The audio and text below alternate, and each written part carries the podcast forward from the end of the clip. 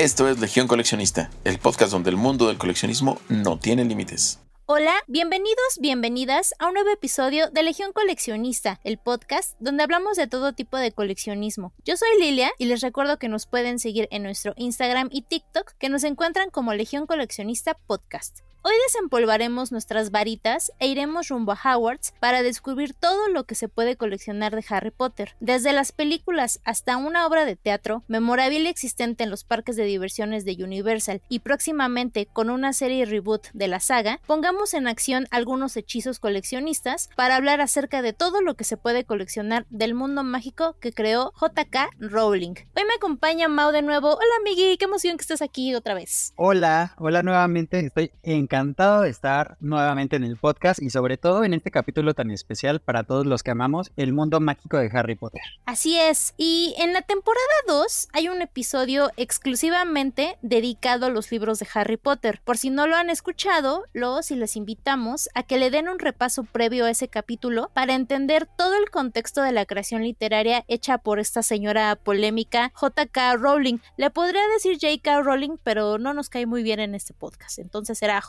Y para comenzar, hablaremos primero de las películas, que son un punto de partida natural para cualquier coleccionista que tuvo la oportunidad de ver el estreno de esta saga en el cine. Para ti, Amigui, ¿cuál es tu cinta favorita y qué objeto consideras que es el más icónico para los coleccionistas de Harry Potter? Solo puedes elegir uno. Híjole, para mí sigue siendo El Cáliz de Fuego, mi película favorita. Me encantan los personajes, me encanta visualmente, me gusta mucho cómo se desenvuelve la historia, entonces todas me encantan, pero sigue siendo mi favorita El Cáliz de Fuego. Y si tuviera que elegir un artículo súper emblemático de Harry, creo que sería la Snitch Dorada. Aunque hay muchísimos otros, pero para mí siento que la Snitch Dorada engloba completamente todo el concepto de Harry Potter. Para ti, en tu caso, ¿cuál sería algo que tú dijeras, híjole, esto es súper representativo? Yo creo que serían las varitas, porque es muy similar a lo que pasa en Star Wars con los sables de luz, que es lo mismo que también platicamos en el capítulo del Señor de los Anillos con Lalo Banda, que él me decía que el anillo. Entonces, yo creo que acá serían las varitas, porque también está como este ritual que la varita te escoge y dependiendo la casa y todo eso se me hace muy bonito. Claro, creo que es muy buena elección. Pero la snitch dorada también es como la base también de todo este reino mágico. Sí, de hecho hay como bastantes, ¿no? O sea, la verdad es que creo que está también resuelto en la iconografía y los productos y demás que hasta podría ser el mismo rayito por sí solo, o sea, el rayo que es como la cicatriz de Harry que lo vemos desde el logo, en memorabilia, en cualquier infinidad de productos. Fíjate, podría ser hasta el rayito, ¿no? Oye, y de las ocho películas,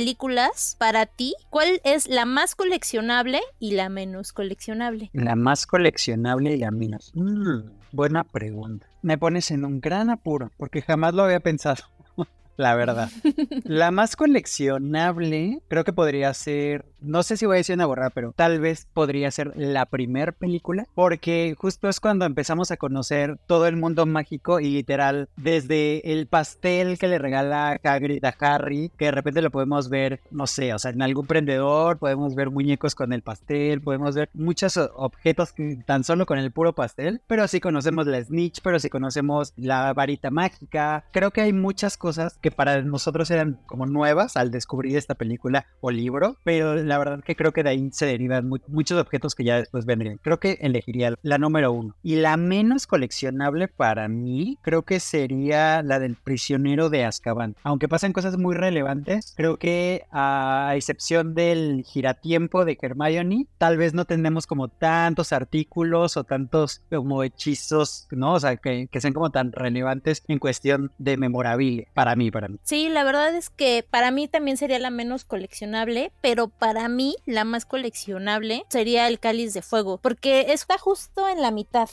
de todas las películas y siento que al estar ya más grandes los personajes, ya hay más elementos con los cuales te puedes identificar y coleccionar. Y digo, bueno, obviamente que si ya lo vemos como en conjunto, las ocho películas, pues ya ahí tenemos para aventar que en realidad es justo lo que consumimos, ¿no? Todos los que nos encanta Harry Potter y literal te vas desde la primera hasta la última y sí vas a encontrar por lo menos un artículo que sea de tu agrado de cada una de las películas. Y con esto pasamos al top del episodio con los coleccionables mejor valorados de la saga en el cine hasta el momento. En el número uno tenemos que, aunque ya hablamos solo de los libros en la temporada pasada, existe una edición de los cuentos de Beadle el Bardo que está cotizada en 2.4 millones de dólares según el portal nerdouble.com. Con solo 7 copias producidas, tiene sentido porque tiene un precio tan alto. Cada libro impreso está encuadernado en cuero marroquí y decorado con ornamentos de plata y piedras semipreciosas que evocan a toda la estética descrita en las películas. Hace unos años, una de ellas fue subastada y comprada por esa cantidad. Voy a subir las fotos al carrusel coleccionable del episodio y realmente es el libro, pero es que está sacado de la película, realmente tiene una calavera en el centro tiene estos detalles en relieve, está muy bonito y por ahí leí que creo que fue vendido para una obra de caridad, entonces está padre. No, la verdad es que sin ningún problema podría salir en cualquier escena de la película y la verdad no dejaría nada que desear a todo lo que hemos visto, ¿no? Está súper bonito y se ve, se ve bastante caro. El precio creo yo, pues sí lo vale, para tener algo como tan especial, más si eres súper fan de Harry Potter y tuvieras ese dinero, pues yo no lo dudaría. Es que solo hay siete aparte. Exacto. En el número 2 tenemos una réplica de una escoba para Quidditch comprada hace algunos años por un millón de dólares. La escoba pertenece a Harry Potter, tiene un grabado de una H y la inscripción Harry Potter, lo que lo convierte en un coleccionable perfecto para todos los fans. Y es tamaño real. ¿Tú tendrías esto en tu casa, aunque no la pudieras usar? Por supuesto que sí, porque aparte es la Nimbus 2000. Sí. Es la primera escoba que tuvo Harry y esto, regresando a la primera pregunta que hiciste, pues justo también es algo súper emblemático para nuestro protagonista, para la saga, de, representa al, al Quidditch que es como el deporte mágico por excelencia, entonces creo que sin lugar a dudas sería un objeto súper coleccionable que quedaría increíble. Sería como la joya de tu corona, de la corona, ¿no? De, de tu colección. La verdad es que me encanta. En el número 3, y este me salió varias veces en la investigación para el guion, es una silla en la cual la señora Rowling utilizó para escribir Harry Potter y la piedra filosofal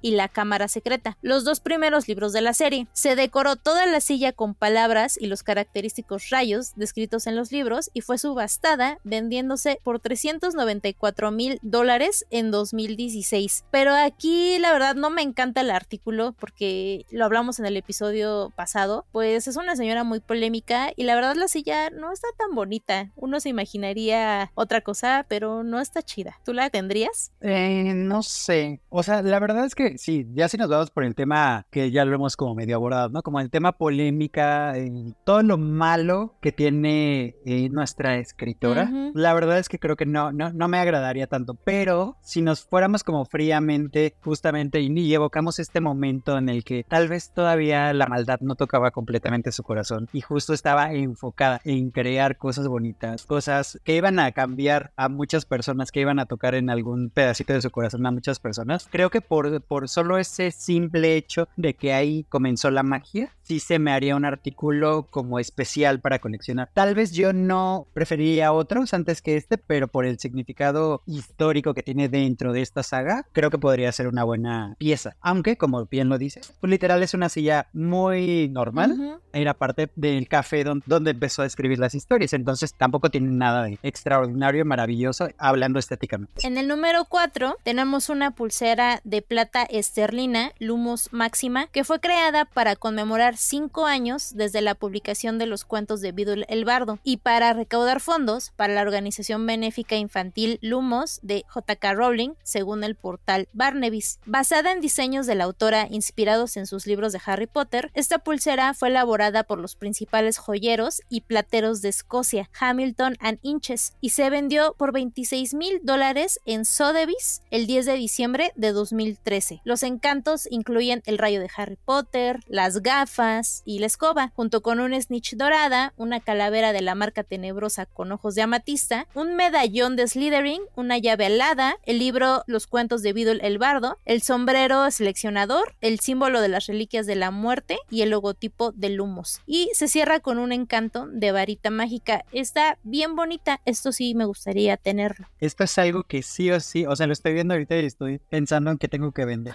¿Qué tengo que vender y cómo la voy a conseguir? La verdad es que eh, por sí solo el objeto, aunque no fueras fan de Harry Potter, el objeto está muy bonito. Estéticamente está súper bien cuidado, está como las piezas, aunque son muy pequeñas, en realidad están como perfectamente esculpidas y sobre todo justo aquí engloba todos los símbolos, bueno, no todos, pero la mayoría de símbolos que tenemos dentro de la saga vienen en este artículo. Entonces, creo que sí o sí es una pieza súper bonita. Tiene como mucha referencia a ahora lo que podríamos tener actualmente sería lo más parecido como tipo los charms de Pandora, que digo ya ahorita no está la línea vigente, pero por así decirlo es a lo que más podríamos acceder los muggles eh, aquí en el mundo terrenal, ¿no? Porque no tiene nada que ver los precios de Pandora a comparación de este precio tan elevado. En el número 5 hay un par de gafas de metal plateado con montura de alambre y lentes redondos transparentes usadas por Daniel Radcliffe para su papel como Harry Potter en La Piedra Filosofal en 2001. Se por 20 mil dólares en una subasta de Julian's Auctions el 16 de diciembre de 2015. Fueron una de varios pares creados para la película, con un acabado mate negro y sin almohadillas nasales. La procedencia venía de la colección de Simon Murray, un fabricante de gafas, y aquí estamos hablando ya de coleccionismo de cine, pero yo preferiría comprar otra cosa que las gafas, porque siento que ha de haber muchas, ¿no? Alrededor de todas las películas. Creo que este es un caso similar a lo de la silla de JK Rowling. Igual es muy especial por quién lo usó, en dónde se usó y obviamente este fragmento histórico dentro de la saga que te representa. Pero como objeto, en realidad no tiene nada de especial. Pueden ser cualquier par de gafas que te encuentras, ¿sabes? Hasta en el mercadito, porque ya se ven obviamente por el personaje, pues se ven desgastadones y demás. Yo la verdad no les encuentro mucho de especial. Sin embargo, si tuviera millones de dólares, seguramente también las tendría. Por esta misma línea del coleccionismo de cine, el siguiente punto es una de las tres reliquias de la muerte, la varita de Sauco. Fue una posesión muy valorada para varios personajes, incluyendo a Voldemort, a Harry Potter y Dumbledore. La réplica utilizada en las películas también adquirió poderes mágicos fuera de la franquicia cuando en 2013 se vendió por 8.750 dólares en California, el doble del precio de su evaluación original. Está súper bonita. O sea, literal, esto sí es algo como súper, súper coleccionable. Está súper bien hecha. Y siento yo que no lo había pensado, pero imagínate tener la varita junto con las otras dos reliquias de la muerte. Creo que estaría súper padre, ¿no? O sea, tenerlas en tu colección. ¿A ti te gusta? ¿Te gustó? ¿Sí la coleccionarías? Está muy bien hecha, pero si a esas vamos de tener réplicas originales, entre comillas, que vienen directamente del set, yo prefiero el punto siguiente, que es un sobre y carta de aceptación de Hogwarts auténtico utilizado en la primera película de Harry Potter. Este conjunto apareció en la escena en la que la correspondencia de lechuzas inundaba la casa de los Dursley con cartas informando a Harry de su aceptación en Hogwarts. El sobre está hecho de papel con un efecto de mármol, con la dirección de Harry impresa en verde en el frente del sobre y el escudo de Hogwarts en la parte posterior. Originalmente se vendió en una subasta benéfica, pero posteriormente se vendió el 27 de septiembre del 2016 en Prop Store por 9.100 dólares, un 133% por encima de su estimación original de 4.000 a 6.500 dólares según el portal Barnabys. Y a mí me gusta más este porque está súper bien hechecito y creo que al ser de la primera película de hecho, como que le veo más valor hasta como sentimental, porque la ahorita ya técnicamente es el final de todo. Es que estamos hablando justo del principio y del final, entonces está muy difícil. No podría elegir, pero sí, como bien lo mencionas en la descripción, la verdad es que es la carta que recibe Harry, entonces eso ya por sí solo vale muchísimo. Y para el coleccionista común que busca ítems o memorabilia más accesible, hay figuras de todos los precios y tamaños. La verdad es que es una franquicia muy noble que desde en el Walmart, en el Prichos, hasta en la tienda un poco más cara encuentras cositas para todos los gustos y edades. ¿Tú qué piensas de esto? ¿Se ha manipulado demasiado a la marca para que sea accesible o te hubiera gustado que se hubiera quedado como en los coleccionables más caros, nada más? No, la verdad es que me encanta justamente lo que mencionas, que es como bastante benévola con todo el mundo, todos los presupuestos, es más, todas las edades. Porque precisamente tienes algo que conecte con esta generación, con la nueva generación, con una generación más arriba. La verdad es que es algo que siento que te va a acercar mucho más al público, ¿no? De repente si llego a ver cosas últimas, sobre todo como en los últimos dos años, que de repente como que que explotó y se duplicó el número de artículos que usualmente había de Harry, que de repente yo veía y decía, híjole, pero esto, no sé, por decirte, la nueva línea de muñecos que son como medio kawaii, no sé si los has llegado a ver, que viene al castillo, pero vienen las aulas y vienen los alumnos con el pupitre y todo, y de repente yo los vi como muy raros y dije, como que me gusta, pero están raros, tienen una forma rara, no sé, pero claro, porque ya no soy el target. Entonces, pero de repente me gusta mucho ver a los niños como si conectan con estas figuras después de todos estos años, siguen conectando y les encantan. Y entonces, claro, te pones a pensar y está padrísimo que justo haya algo para todos los bolsillos, para todos los gustos, desde cosas súper exclusivas hasta literal cosas como a granel, pero que pueden vestir muy bien tu casa, pueden vestir muy bien tu colección, hasta tu ropa, tu joyería, tu día a día, ¿no? Entonces, eso me gusta mucho de este tipo de coleccionables. ¿Tú qué piensas? Te pregunto esto porque del Señor de los Anillos sí encuentras figuras accesibles,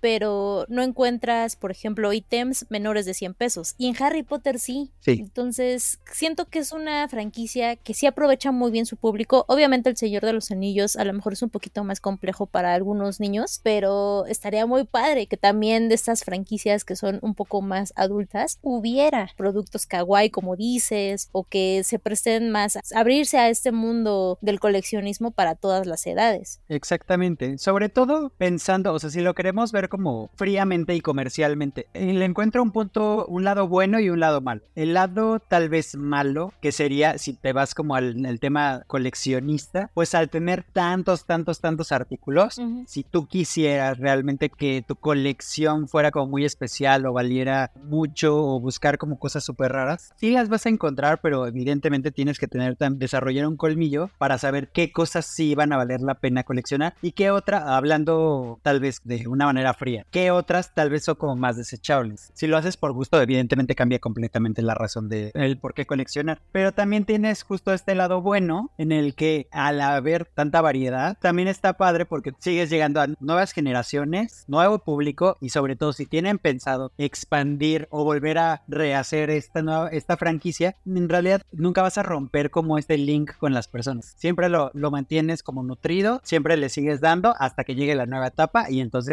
pues sueltas una nueva cantidad de productos y ya llevados como hacia un nuevo estilo visual. Pero en realidad siempre le estás dando continuidad a tu público y creo que los coleccionistas de Harry lo agradecemos al final porque siempre es bonito como encontrarte con artículos nuevos. Y seguimos con este viaje mágico y coleccionista con la continuación de la historia de Harry Potter pero ahora en el teatro. Harry Potter y el legado maldito. El título original en inglés es Harry Potter and the Cursed Child. Es una apuesta teatral de West End dividida en dos partes, escrita por Jack Thorne y basada en una nueva historia original de la autora J.K. Rowling. Desde su lanzamiento en 2016, la obra ha cautivado a fans de todo el mundo. La obra se sitúa 19 años después de la conclusión de Harry Potter y las Reliquias de la Muerte y sigue la vida de Harry, ahora un empleado del Ministerio de Magia y su segundo hijo, Albus Severus. Severus Potter. Severus. Como el profesor Severus Snape. Y su segundo hijo, Albus Severus Potter. Eh. Lo logré. Una de las partes más coleccionables de esto es que uno tiene que viajar para ver la puesta, ya sea a Reino Unido o Nueva York en Broadway. Pero si usted es fan de este mago, le recomiendo sí o sí alguna vez viajar a Londres. Ya estando allá, se puede encontrar mercancía coleccionable que van desde programas de la obra de teatro y pósters hasta objetos de utilería originales y otros recuerdos teatrales únicos que solo los encuentran en el lugar donde se ha montado la obra. Existe una tienda en línea que la encuentran como cursechildstore.co.uk o .com, que es la de Broadway, y ahí pueden comprar desde camisetas hasta mochilas, llaveros, gorras y memorabilia de cada una de las casas de Howards. Pero aquí la trampa es que solo hay mercancía exclusiva del teatro, que no se vende en línea para que precisamente se animen a hacer el viaje y vivir la experiencia de Harry Potter en el teatro. ¿Tú has visto de qué se trata esta obra, Miggy? ¿Has visto videos en YouTube? ¿Sabías de esta obra? Cuéntanos. Sí, por supuesto. No he tenido el gusto de ir a, a ver la obra, pero fíjate que este es un tema bien polémico Sí. porque aquí esta obra de teatro, libro, causa mucha polémica siempre en el fandom porque muchos, la mayoría consideramos que no es canon dentro de la historia, porque en realidad se tomó bastantes libertades creativas. Sin embargo, creo que como experiencia, ir, vivirla, verla, creo que sí es algo que sí o sí, si eres fan de Harry Potter, lo tienes que vivir en algún momento de tu vida. Y obviamente que si ya estás allá, pues mira, ya te traes el bonito souvenir. La verdad, ¿para qué te voy a mentir? Oye, ¿y tú crees que la hagan película en algún momento esta obra de teatro? Aunque tú dices que no es canon, pero ¿tú qué piensas? Jamás. ¿Por qué? Porque es muy odiada en verdad. Es una historia que, si tú te fijas, por lo general se habla muy poco de ella. Sí. Porque precisamente, como se toma demasiadas libertades creativas, se sale completamente del canon que se había tenido desde el inicio con la saga. Entonces, si no es tan popular siendo obra de teatro y también con el libro, obviamente es el, menos vendido de todos los demás libros, porque obviamente no es parte de la saga original, pero aún así sigue siendo el menos vendido, siendo yo como que sería muy raro que hicieran una película, porque como que por ahí iría más o menos pues el destino de esta película. Pues no sé, ¿tú la conocías? ¿Sabes algo de ella o qué piensas? ¿Qué opinas de esto? Yo había escuchado hace muchos años porque hubo una polémica porque creo que Hermione, la actriz es afroamericana, yo no le veo nada de malo porque al fin y al cuentas es una obra de teatro, es otro medio totalmente diferente, pero ahora que te estoy escuchando, creo que hay un área de oportunidad de que a lo mejor no la vas a hacer película, pero la podrían llevar a otros países, podrían traer la obra aquí a México, por ejemplo, y yo creo que le iría bien. Eso sí podría funcionar bien. Sí, y yo creo que le iría muy bien. Sí, la verdad es que creo que ese, ese recurso no lo han pensado todavía, pero la verdad es que sí, creo que eso sí podría llegar a funcionar. Ya si hacen el viaje, como decías hace rato, también deben ir al tour de los estudios Warner Bros. The Making of Harry Potter, el cual lo encuentran en Londres y hay una versión en Tokio. Ahí van a poder ver sets, props, vestuario original, cómo se hicieron y se hacen ciertos efectos visuales, animatrónicos de las criaturas mágicas. Pueden visitar el departamento de arte donde te enseñan cómo se desarrollaron las películas y un par de tiendas exclusivas donde hay memorabilia que igual que en la obra de teatro solo se vende ahí, aparte de eventos especiales que van cambiando según la temporada. Y aquí yo me metí a la página y vi videos y la verdad yo que no soy tan fan, sí se me antoja un montón porque los sets algunos se mueven, puedes ver todo este estudio de arte que hicieron y ya si estás allá, ya a gastar de una vez, creo que es una experiencia que si son fans sí tienen que coleccionar. La verdad es que creo que tan solo al estar en los sets ver el vestuario original, muchos de los props que se utilizaron en las películas, pues obviamente que te invade la magia, ¿no? Entonces creo yo que como experiencia es algo fabuloso. Yo igual no he tenido la oportunidad, pero próximamente espero tenerla. Pero la verdad es que sí o sí, creo que es un punto en el que no puedes faltar si eres súper fan de Harry Potter. No, y muchos fans yo he conocido que son todavía jóvenes, adolescentes que les gusta esto, dicen es que no tengo visa, es que, pero para Londres no necesitan visa. Yo creo que si no pueden ir a los parques. Necesitas dinero. Bueno, sí, pero esto, si ahorran, puede ser una gran opción si no pueden ir a los parques en Estados Unidos. Pueden ir a Londres, que la ciudad, la verdad, es magnífica. Yo cuando fui, ya fui hace bastante, no había nada de esto. Y la verdad es que sí me está haciendo ojitos como regresar para ir a visitar este tour, que la verdad, yo estando allá es caro, pero... Vale la pena. Totalmente sí. Hay uno que estoy viendo aquí donde tu boleto es como una carta de aceptación de Hogwarts personalizada. Yo creo que esos detalles sí te llenan mucho la experiencia coleccionista. Y de hecho, en la página oficial del tour hay una pestaña que dice tienda y los manda directamente a la harrypottershop.co.uk y aquí sí hay todo de lo que ustedes puedan imaginar de Harry Potter. Y si se meten, ya les calcula el precio de los productos, en este caso en pesos mexicanos, y está increíble todo lo que hay. Solo recuerden que hay que revisar cuánto sería de envío. Yo me metí a la de Reino Unido, que es UK, pero también existe la versión, digamos, estadounidense, que más adelante vamos a hablar ahorita de ella, porque también vamos a hablar de la tienda de Nueva York. Y entonces yo creo que si ustedes son fans y no pueden ir a estos tours, pero si tienen la oportunidad de ahorrar un poquito más, pueden pedir las cosas que vienen desde allá. Y eso también está bien padre. Es una franquicia que la verdad es muy noble, como ya hablábamos, y te da la oportunidad de no cerrarte las puertas y conseguir mercancía que está hasta el otro lado del mundo. Claro. No, y la verdad, aunque ya hayas tenido la oportunidad de ir, siempre se va a antojar un coleccionable más de Harry. Entonces creo que esta parte de la tienda en línea que al final pues, nos acerca eh, más a oportunidades que tal vez antes era muchísimo más difícil o de conseguir o el producto tal vez se elevaba demasiado, ¿no? Creo que esto nos, nos brinda la oportunidad de seguir coleccionando. Tal vez fuiste al viaje y te trajiste ciertos artículos y después juntaste un poquito más y no quieres regresar, pero si quieres los artículos, pues mira, es una magnífica oportunidad de seguir ampliando tu colección. Y con esto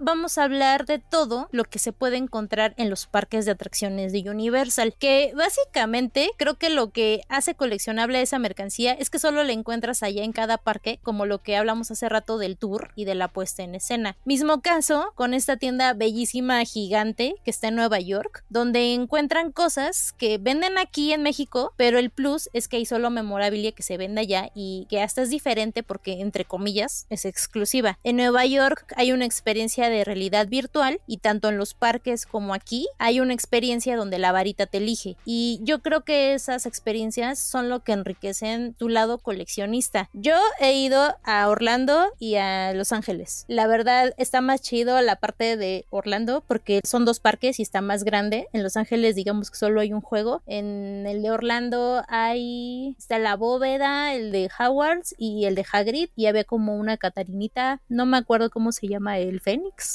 no sé si sigue ese juego. Cuando yo fui, que también ya tiene bastante tiempo, había una montaña rusa de unos dragones como que se entrelazaban. Ahorita ya no está y está el juego de Hagrid que también se ve muy padre. Y yo la verdad cuando fui no conocía nada. Yo había visto hasta la película 3, pero aún así sí me impactó todos los detalles que hay, todo lo que puedes hacer. ¿Y lo disfrutaste? Sí, porque a pesar de que yo no conocía quién era tal personaje o por qué hacían ciertas cosas, la gente que estaba ahí interactuando con las varitas y eso, la verdad es que sí te impacta y sí te reconforta mucho tener como ese tipo de experiencias diferentes Claro. que realmente te hacen sentir en la película. Te sientes invadido por esta magia. Y está muy cañón la tecnología que usan, los animatrónicos, los efectos. Es más barato ir a Los Ángeles porque es solo un parque y solo tiene un juego, pero si pueden, vayan a Orlando y se pueden subir al tren y está súper bonito. No es tan barato, hay temporadas bajas como en todos los viajes, entonces si algún día pueden ir, aprovechen todo el tiempo que puedan comprando y subiéndose a los juegos, que ojo, sí es caro comprar allá, pero yo creo que si ya vas con la mente de decir, bueno, voy a gastar y solo voy a comprar esto, yo creo que te la pasas muy bien, porque entrando ahí te quieres comprar todo, pero hay que tener cierta mesura, porque como ya habíamos dicho, es una franquicia que realmente hay veces que sí puedes encontrar las mismas cosas de allá acá. Lo que cambia es la mercancía que dice, por ejemplo, Harry Potter, Universal, eso no lo encuentras acá, pero ya es como el recuerdito extra, como una muestra de que fuiste. Claro. Y a principios de año, pasamos a la parte polémica de este episodio, se dio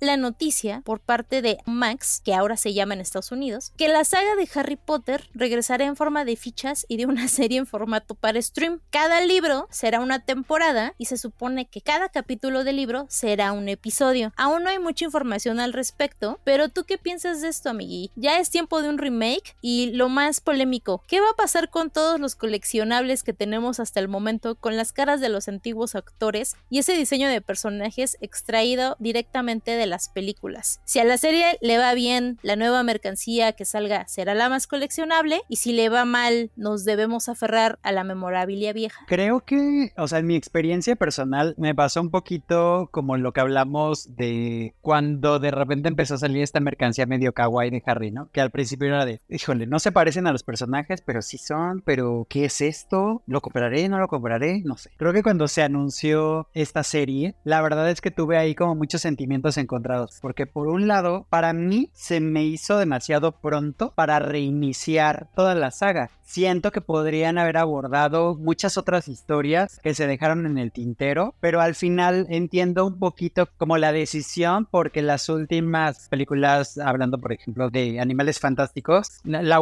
última estuvo chafísima Ujú. y eso que los amo, pero estuvo chafísima y la verdad no fue el éxito que se esperaba. Entonces entiendo como esta parte de volver a, a rehacerla. Para mi gusto no era tiempo todavía, pero bueno, ya si estamos en esto, creo que también es el mismo caso. Le da una nueva oportunidad. A mí no se me hace tanto tiempo, pero en realidad sí son muchos años ya de la primera película ahorita, ya han pasado muchísimos años. Entonces, para las nuevas generaciones hay que entenderlo también, que no, uno aunque sea muy fan de Harry Potter, pues va también dejando de ser el target de las sagas, de las historias y también se tienen que ir enfocando en esta nueva generación que, o sea, a los que van a ir dirigidos y a los que se van a, van a poner como todos sus esfuerzos para que se hagan tan amantes de todo este mundo mágico como lo somos nosotros. Entonces, por ese lado, creo que lo entiendo muy bien y ya, ahorita ya estoy como más hecho a la idea y creo que también lo voy a disfrutar desde este panorama en el que nuestros actores que conocimos siempre van a tener su lugar y realmente no van a tener que competir porque entiendes que es una nueva faceta. Creo que ya cuando entiendes eso, yo, yo por lo menos no tengo ya como tanto conflicto. ¿Tú qué opinas de esto? ¿Se te hizo buena idea? ¿Crees que realmente va a funcionar o crees que al ser tan de repente tan apresurado puede caer justo como en esta parte negativa? Yo creo que es un volado porque había escuchado y estaba leyendo que ahora la escritora va a estar muy involucrada. Entonces, eso puede ser muy bueno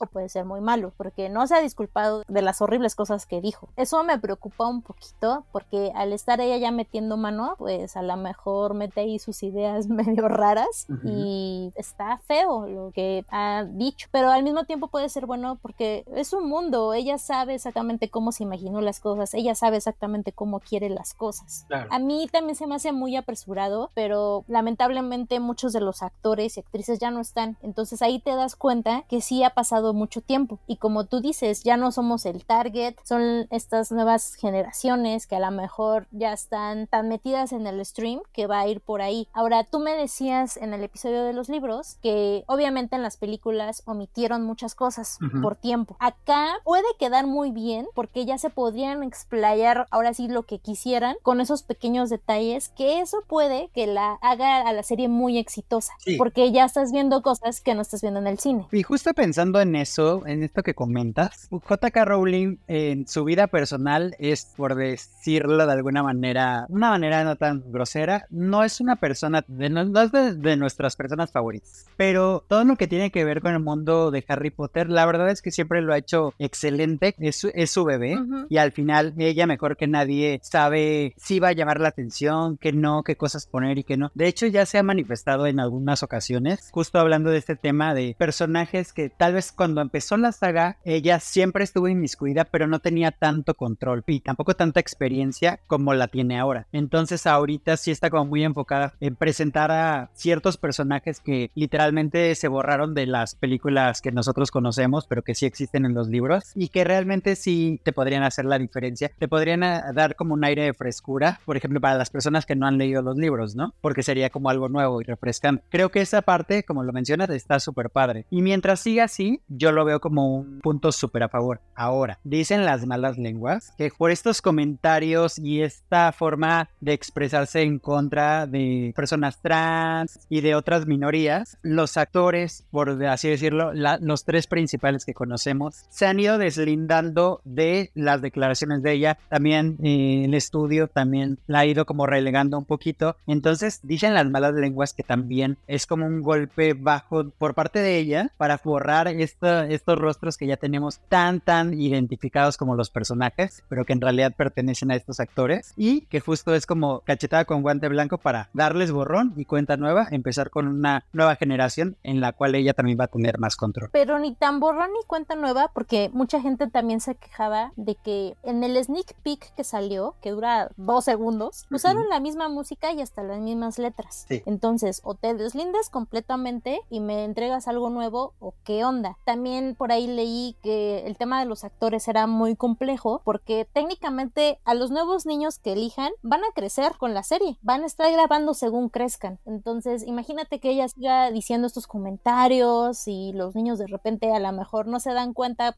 porque son chiquitos, pero van a ir creciendo y van a decir qué onda. Realmente no sé, creo que puede salir muy bien o puede salir muy mal, no sé. Y ya pensándolo a largo tiempo, se estiman como 10 años que va a tener duración eh, como la saga completa, ¿no? En, en la serie. Pero imagínate, o sea, 10 años para los niños literal, como dices, van a crecer ahí. ¿Qué digo? Es algo que también vivieron los actores que conocemos, pero al final de cuentas, los actores que ahorita conocemos tuvieron una ventaja, que fue ser los primeros y ser los primeros rostros que veíamos en la pantalla grande de la representación de esta saga. Ahorita, la nueva generación tiene ya esta vara así de alta y sí o sí, desde que inicie todo esto, van a ser comparados, van a ser criticados y para unos niños y sobre todo ahorita que estamos en una época en la que todo se hace viral, de repente los ataques en línea son como súper severos, el fandom de repente se podría volver hasta tóxico, no sé, son muchas cosas que ojalá que estos niños estén muy bien cuidados para que no les afecte, porque la verdad es que viéndolo fríamente podría ser un gran golpe también para ellos, ¿no? Y va a pasar lo mismo en la mercancía, en los coleccionables. Si les va muy chido, la gente se va a olvidar de lo antiguo y va a decir, ah, bueno, me late estas nuevas tecnologías en cuanto a juguetes, estas nuevas figuras, pero si no, van a empezar, es que los primeros coleccionables, es que la primera memorabilia estaba más chida o estaba mejor hecha o no les quedó igual, ¿sabes? Entonces, creo que es un tema complejo para esta saga, la cual, sinceramente, yo no le hubiera movido nada todavía, pero también esta señora se fue metiendo como la humedad y como dices, es como su pequeña venganza, pero al mismo tiempo sí tienen que estar muy listos en todo esto que tú dices de las redes, de, de los fandoms tóxicos, que creo que no son unos fans feos como en otros fandoms que hemos platicado y yo no quisiera que esto arruinara digamos que toda la magia bonita de los parques, de la obra de teatro, de todo lo que hemos hablado se viera afectada. Ahora, ¿qué va a pasar en los parques, por ejemplo? ¿Van a quitar los juegos que hay y van a poner estas nuevas caras, estas nuevas historias o tú qué crees que vaya a pasar en ese aspecto? No puedo borrar el pasado porque es muy exitoso. Si lo ves a nivel de compañía, a nivel de empresa, a nivel monetario, no les convence para nada. Siento que va a ser un poco como lo que pasa en los parques de Disney, ¿no? Que conforme van saliendo las nuevas películas que son del gusto de la gente, van incluyendo juegos que hagan referencia a estas películas o van metiendo justo la mercancía, tipo los live action de repente que tenemos, no sé, la, la nueva sirenita, pero siempre vas a seguir teniendo a la antigua sirenita. Creo que van a seguir como este mismo patrón y creo que sería lo más inteligente. Pero en los parques Disney, por ejemplo, sale la nueva sirenita y en lo que está la película, el estreno, el stream, está la sirenita que conoces y te sacas fotos, la de la película. Pero se acaba la promoción y regresan a la antigua sirenita. Entonces, aquí, ¿cómo le van a hacer? Pues no sé. Es algo que tendremos que ir descubriendo a lo largo de estos años. Cuando quieres mucho algo, te cuesta mucho trabajo tener cambios. Sí. Porque tú lo ves perfecto y dices, no, que nadie me lo toque. No necesita nada más. Y la verdad es que creo que todos los que amamos Harry Potter pensamos como por ahí. Pero también hay que darle la oportunidad, porque puede que sí nos sorprendan de una buena forma. ¿no? Y si es eso, pues la verdad es que ganamos todos. Tanto la generación inicial que descubrimos y fuimos amando a Harry Potter y justamente fuimos construyendo también esta parte de coleccionar, esta parte de ver las películas, de viajar a los parques y demás. Y también, obviamente, pues se va a enriquecer a las, a las nuevas generaciones, ¿no? Entonces, démosle la oportunidad ya si no, pues mira, siempre puedes hacer ahí este, una manifestación afuera de los parques, en redes sociales o demás, para que se cansen el proyecto. Digo, siento que si no funciona, es lo que terminaría por pasar. Y en nuestra sección de coleccionando datos, les voy a contar que el mundo de Harry Potter también se encuentra en el mundo de los videojuegos, con títulos existentes desde el 2001 e inspirados por los libros y las películas, han pasado por casi todas las consolas existentes. Aunque la mayoría de los títulos son de aventuras de acción o juegos de rol hay de otros géneros, como los de plataformas de Lego títulos para dispositivos móviles. Por lo que en estos mundos virtuales uno también puede encontrar coleccionables de manera digital. El último gran éxito respecto a esto es el juego Hogwarts Legacy, donde el objeto más raro para coleccionar es el equipo estándar rareza gris, que solo se obtiene una vez durante la creación del personaje, a diferencia de otros equipos que se pueden obtener en múltiples lugares en el juego, pasando de un una experiencia tangible a un mundo digital, el cual si usted es muy fan,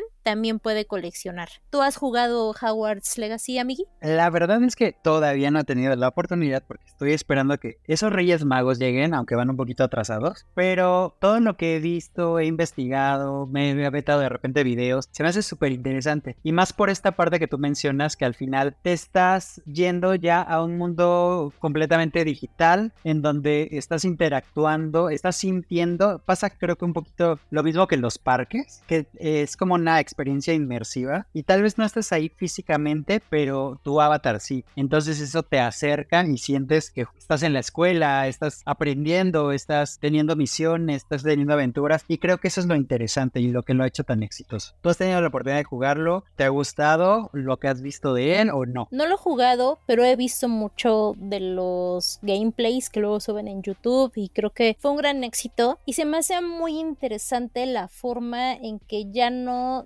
dependieron tanto de las películas, sino que ahora siento que sí se basan totalmente en el libro, digamos estos elementos mágicos y ya los transportan para que tú seas el que vivas la aventura. Ya no eres Harry, ni Hermione, ni Ron, o sea, ya eres tú y tú creas tu propio personaje y tú vas explorando todos estos mundos. A mí eso se me hizo un gran acierto porque eso también demuestra que no todo tiene que ser y depender de esta franquicia del cine, lo cual si eso lo transmiten a la serie, creo que les puede ir muy bien. No depender de estas caras como decíamos ya conocidas, sino transformar esto, pero a lo mejor volverlo ya más de la gente, digamos, este mundo y que no solo se encierre en ciertos personajes. Exactamente. Sí, sí, la verdad es que creo que también es una nueva experiencia que al final aunque ya teníamos otros juegos como los de Lego, creo que este es el juego como más cercano tal vez a las películas o al mundo que nos gusta, ¿no? Y que hemos conocido como un mundo muchísimo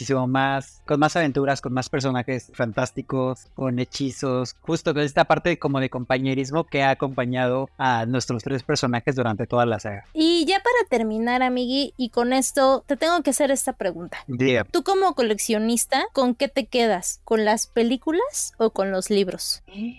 Qué grosería.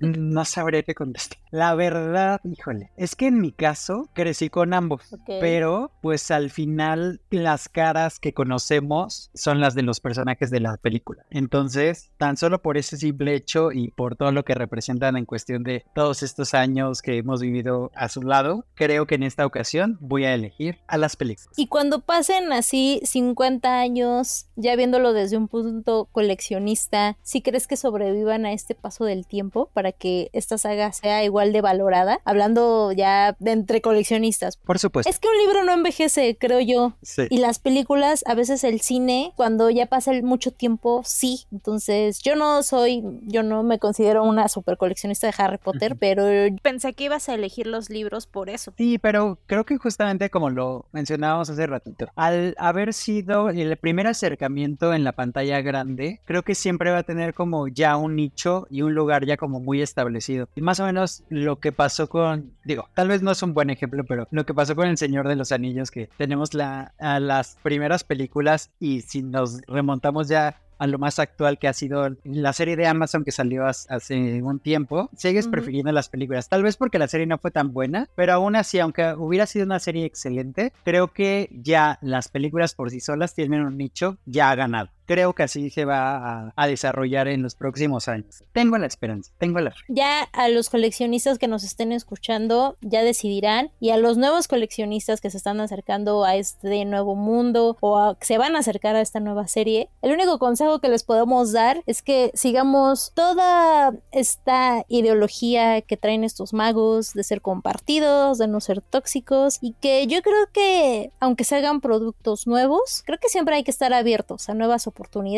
y a estos nuevos coleccionables que creo va a estar muy interesante cuando precisamente salga esta nueva serie. Así es. Sí, yo digo que le demos un voto de confianza y también disfrutemos de lo que ya tenemos, pero también le demos la oportunidad a lo nuevo que llegue. Seguramente nos va a sorprender para bien. Para despedirnos, no olviden seguirnos en Instagram y TikTok. Estamos como Legión Coleccionista Podcast, donde nos pueden mandar las fotos de sus colecciones, comentarios, de qué temas quieren que hablemos, etc. A mí me pueden seguir en Twitter, X y Threads. Estoy como arroba liamx7 y amigui, tus redes. A mí me encuentran en todas las redes sociales como mouse con doble S nieto. Nos escuchamos la próxima semana en el final de temporada. Bye. Bye. Este fue el podcast de Legión Coleccionista. No olvides seguirnos en nuestras redes sociales. Hasta la próxima.